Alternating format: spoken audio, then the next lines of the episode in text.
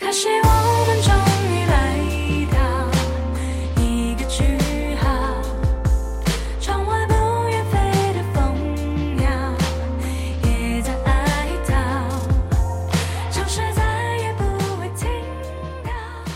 我们争吵，你会不会大家好，欢迎收听 FM 五九零二四舒克的飞行广播。年前，回忆就在眼前，你戴着帽子，而我样子带着腼腆，不可第一次的见面。最近很多网友问我，呃，我们为什么没有就新冠肺炎疫情做一些呃广播呢？那么我要解释一下，因为我觉得很多事情啊是存在一个让子弹飞一会儿，因为新冠肺炎的疫情呢，呃，当然很多人说这个疫情很严重啊，国际上也很严重。中国当然我们已经见到了胜利的曙光，可以说是阶段性的胜利。但是从另外一个角度来说呢，呃，我们今天来讲的呢，可能会让某些人觉得我们，觉得我可能说，呃，说的有一点危言耸听啊，但是我觉得还是要说一下。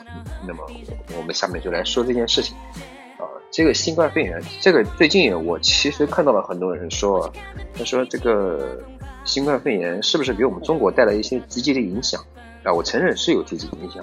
但是从这个方面来说，这是一个悲剧，这是一个疫情，这是一个有点类似于我们一九一八年西班牙大流感这样的大问题。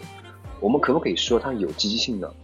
我觉得不适合说这个啊。对，就是呢，我觉得我们要简单说一下。首先，我们先说一下我们今天简单会说什么。我们今天简单的说一下，就是呃，我们这个疫情啊，实际上我们说。我们中国能够发展到现在，能够做到这样的很好的成绩，可以说我们中国的确诊病例现在也越来越少了。今天早上我看了新闻，是一万四千多，还确诊一万四千多，那么跟国外相比差了很多了啊！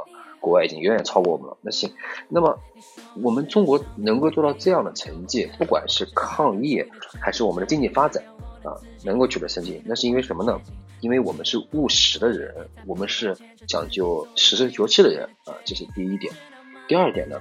那么说，欧洲还有美国，还有其他国家发展到现在，这是因为他们变成了什么情况？包括意大利啊、法国、德国，他们出现这种情况，为什么？是因为他们陷入了集体认知偏差啊，这是第二点。那么第三点，呃，中国很好，但是这种所谓的我们说国外不好啊，我们说中国特别强、特别牛，怎么样？我们在这种互相吹捧的情况下，呃，但不面对现现实这种这种。糟粕，它是国外传来的，它已经进入我们中国现在年轻人的群体，这种情况一定要警惕，绝对不行。好，那么我们分点来说一下。第一点，中国能够得到现在的成绩啊，为什么？我说我们是实用主义。我们简单讲一讲，我们中国经历了过去这么几十年的发展，已经养成了一种实用主义至上的这种思考模式。你想一下，八十年代、九十年代崛起的企业家，实际上都是有很多很多黑料的，对吧？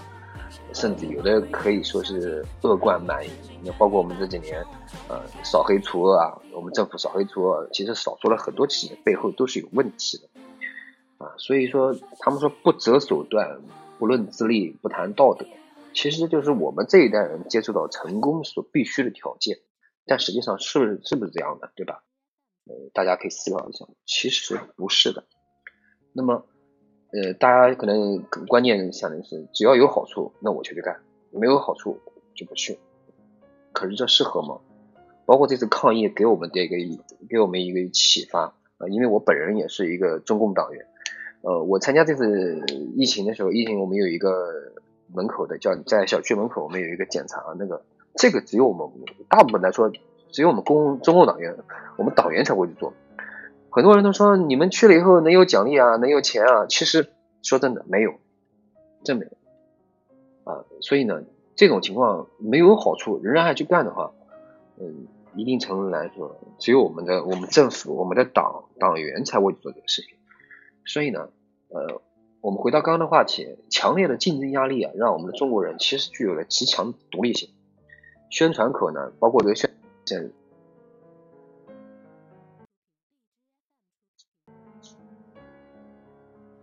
那么我们刚刚说了，呃，我们这种实用主义啊，包括我们宣传口，实际上宣传是很不到位的，这种导致了逆反心理，让这种我们的所谓的集体主义啊，已经失去了存在处了。这种快速发展的变化，这三十年来，其实让我们没有一个通行的规定，违反规则，在我们这一代人里面，实际上是非常非常日常的情况，可以大家想象一下。你比如说，呃，排队啊，我们会插队啊，这种情况，对吧？还有互联网企业的崛起，让赚钱和跳槽呢来的非常的快，所以在一个地方工作一辈子，实际上已经成了不可思议的事情。这种因素的结果，就成为就是说读空气啊，看眼色啊。在我们这一代已经失去了必要性，失去了一种呃可能性，所以我们说我们下一代，尤其像现在的孩子们，他们不知为何就重新找回了这种恶习，什么意思呢？就是眼睁睁我们看见我们踩进泥里的垃圾又转了出来，所以我会对这种互相吹捧的情况，我觉得真的非常恐慌。之前很多人说乌合之众推这本书，为什么会推？因为乌合之众存在一种群体暴力，多数人的暴乱发展下去，会让大众失去判断，对吧？会以从众作为这判断的基础。那么就像意大利和这些欧洲国家状况一样，当大家都开始排斥异类，以大众的常识而非对自己有利的判断做出抉择，那么唯一做出正确选择的人呢，就反而会被嘲笑。那么我们我们看到了意大利议员戴着口罩进入议会被人嘲笑，为什么？就是这种情况。那么反复的宣传，反复的确认，这种自信就会干扰他们对真实的判断，认为别人都不怕，为什么好怕的，对吧？自己如果怕，就会显得自己不合群。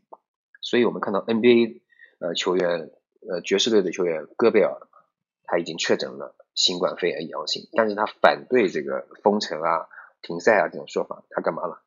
可以看到他干了干了一件很恶臭的事情，他把所有。当时采访他们的他们的话筒全部摸了一遍，这在我们国家会出现什么情况？肯定会上诉到法庭，然后判刑的。可是他们国家呢，这是自由，因为反复的宣传、反复的确认，这种自信就会干扰他们对真实的判断，对不对？所以。大洋对岸另一个群体惨痛的，他觉可能欧欧美国家觉得我们惨痛的教训对我们来说是因为因为什么原因？他们会觉得啊，他们会觉得因为中国不够强大，我们自己一直这么强大，一直这么坚固，怎么可能会？所以，我们如果下一代的不能从这种呃为社群而非为为实际的思考中跳出来，那么下一大事件来临的时候呢？